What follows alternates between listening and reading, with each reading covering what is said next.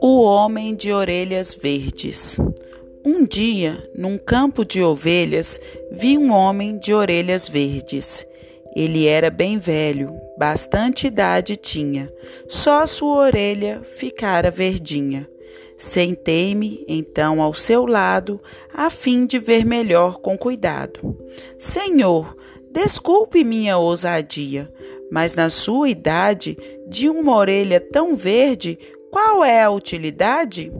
Ele me disse: Já sou velho, mas veja que coisa linda! De um menininho tenho a orelha ainda. É uma orelha criança que me ajuda a compreender o que os grandes não querem mais entender.